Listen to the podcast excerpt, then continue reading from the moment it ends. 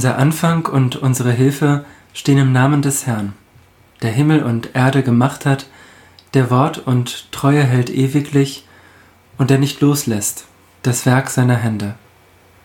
Amen. Lasst uns beten. Du unser Gott, da sind wir.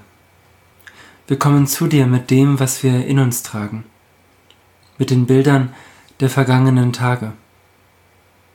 In uns tragen wir den strahlenblauen Himmel und die sternklaren Nächte, die Begegnungen und Gespräche, die aufgeworfenen Fragen und zaghaften Gedanken. In uns tragen wir die Sehnsucht nach Freiheit, nach Gerechtigkeit und Liebe und die Erinnerung an Pflaumenkuchen und Himbeereis. Und so kommen wir zu dir mit dem, was wir in uns tragen, ganz so, wie wir sind, und bitten dich, komm auch du zu uns. Komm auch du zu uns mit dem, was du in dir trägst, mit deiner Liebe, deinem Wort, deinem Geist. Schenke du uns einen Augenblick deiner Gegenwart. Amen. Ich lese aus dem Evangelium nach Johannes, Kapitel 9, die Verse 1 bis 7. Unterwegs sah Jesus einen Mann, der von Geburt an blind war. Rabbi, fragten die Jünger, wie kommt es, dass dieser Mann blind geboren wurde?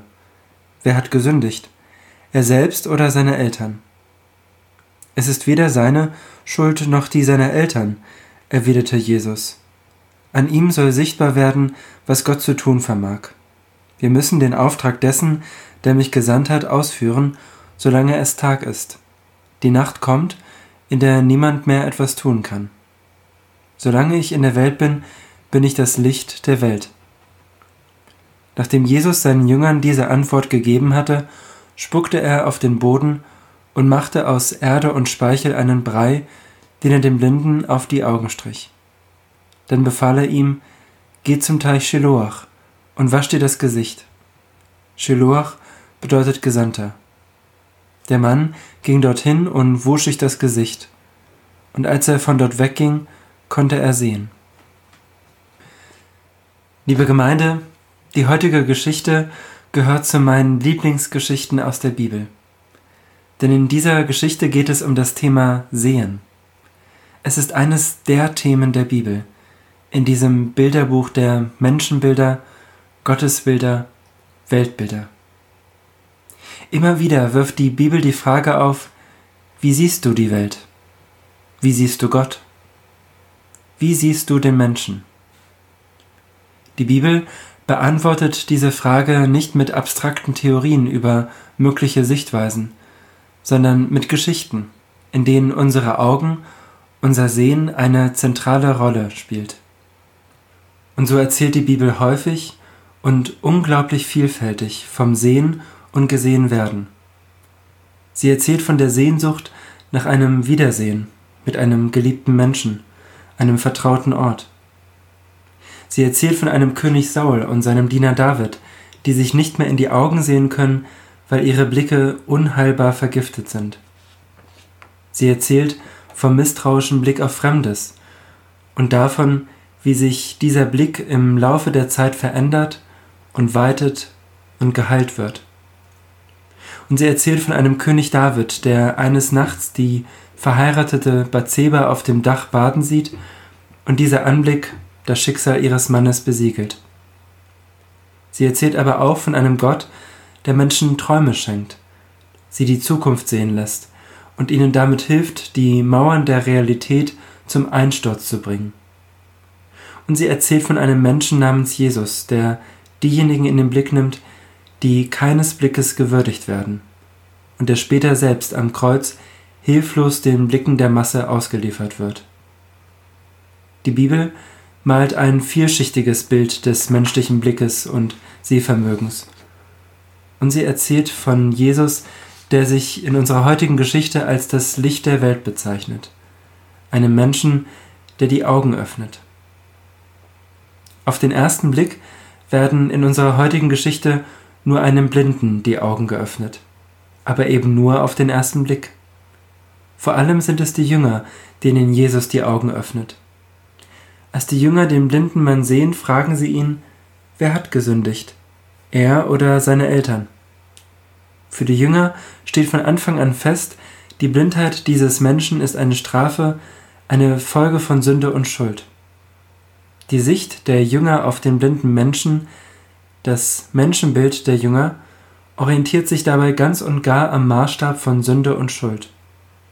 Der Blick der Jünger ist ein urteilender, ein richtender Blick. Jesus zeigt, dass durch diesen Blick ein einseitiges, ein falsches Menschenbild entsteht. Jesus sieht den blinden Menschen nicht als einen Sünder oder Bestraften. Er sieht ihn in Verbindung zu Gott und nimmt damit sein Potenzial in den Blick.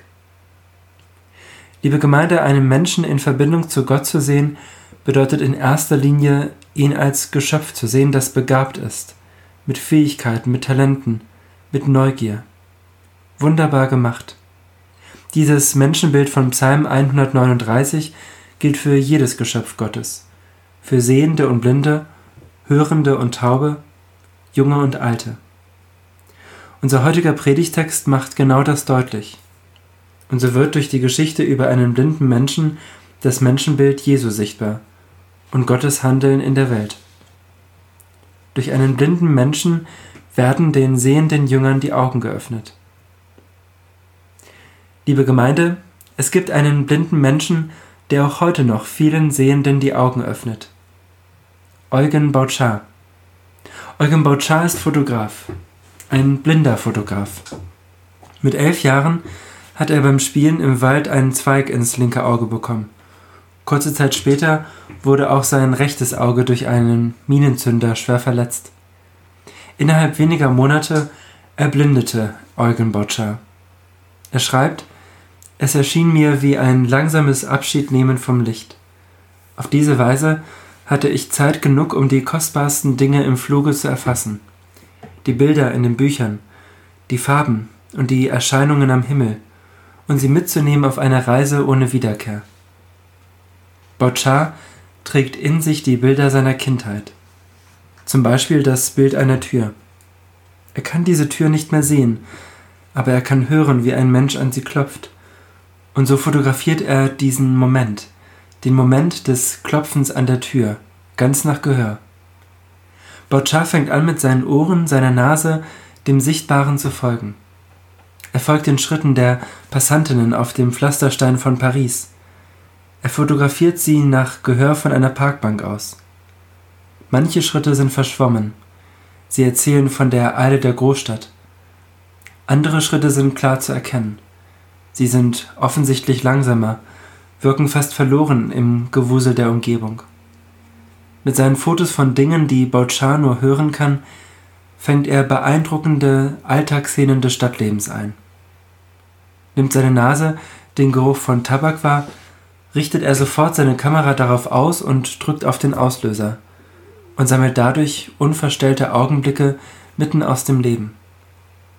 Seine erblindeten Augen helfen ihm zugleich, mit der Kamera einzufangen, was im Licht verborgen bleibt. So lädt er eine Tänzerin dazu ein, in einem dunklen Raum zu tanzen.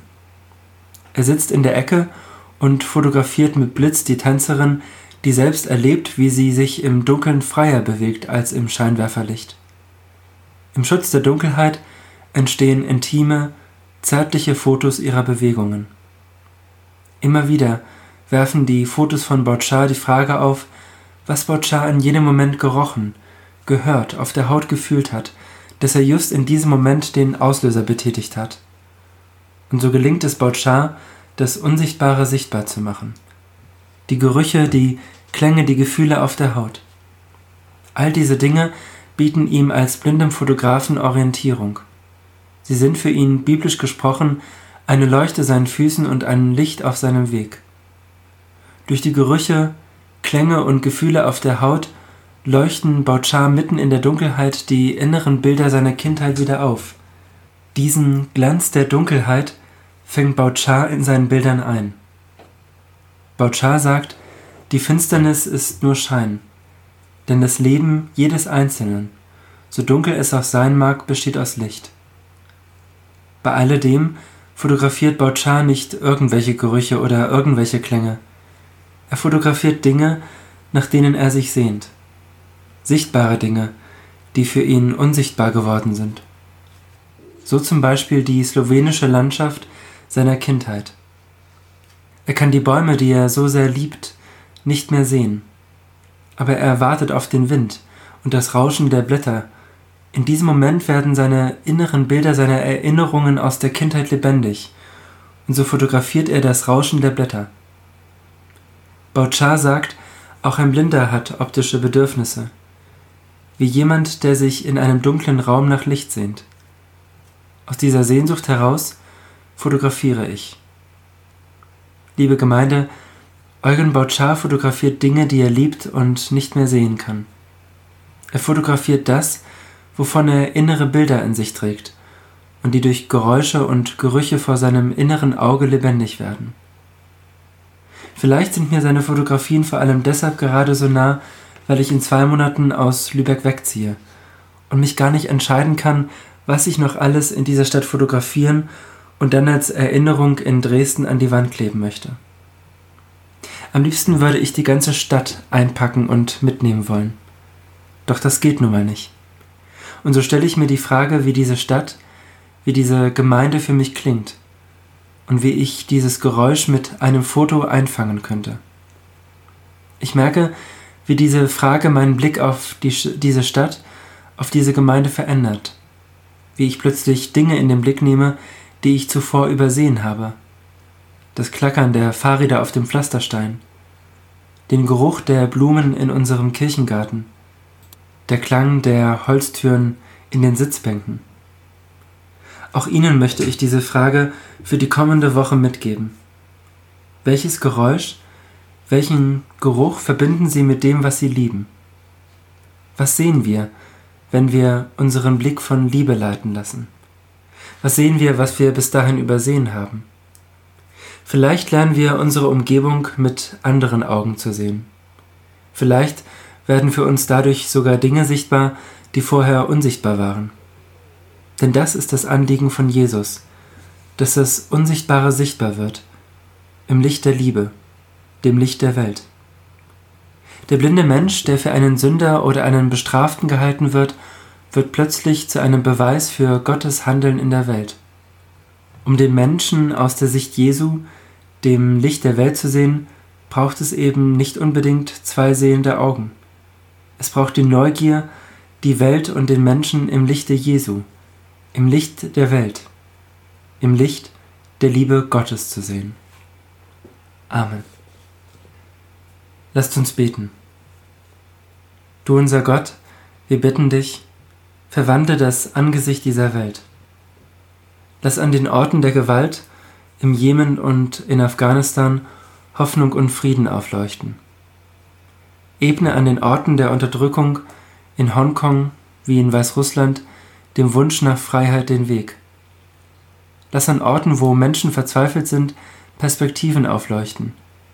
Und öffne du unsere Augen für die Fähigkeiten, die du uns mitgibst auf unseren Weg als Gemeinschaft, als Gemeinde.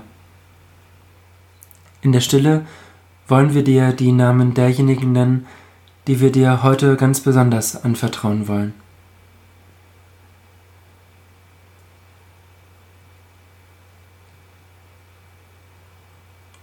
Amen. Und so beten wir gemeinsam, wie Jesus uns zu beten gelehrt hat. Unser Vater im Himmel geheiligt werde dein Name, dein Reich komme, dein Wille geschehe, wie im Himmel so auf Erden. Unser tägliches Brot gib uns heute und vergib uns unsere Schuld, wie auch wir vergeben unseren Schuldigern. Und führe uns nicht in Versuchung, sondern erlöse uns von dem Bösen. Denn dein ist das Reich und die Kraft und die Herrlichkeit in Ewigkeit.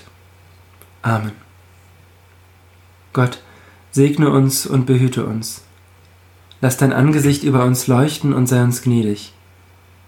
Wende uns dein Angesicht freundlich zu und schenke uns Frieden. Amen.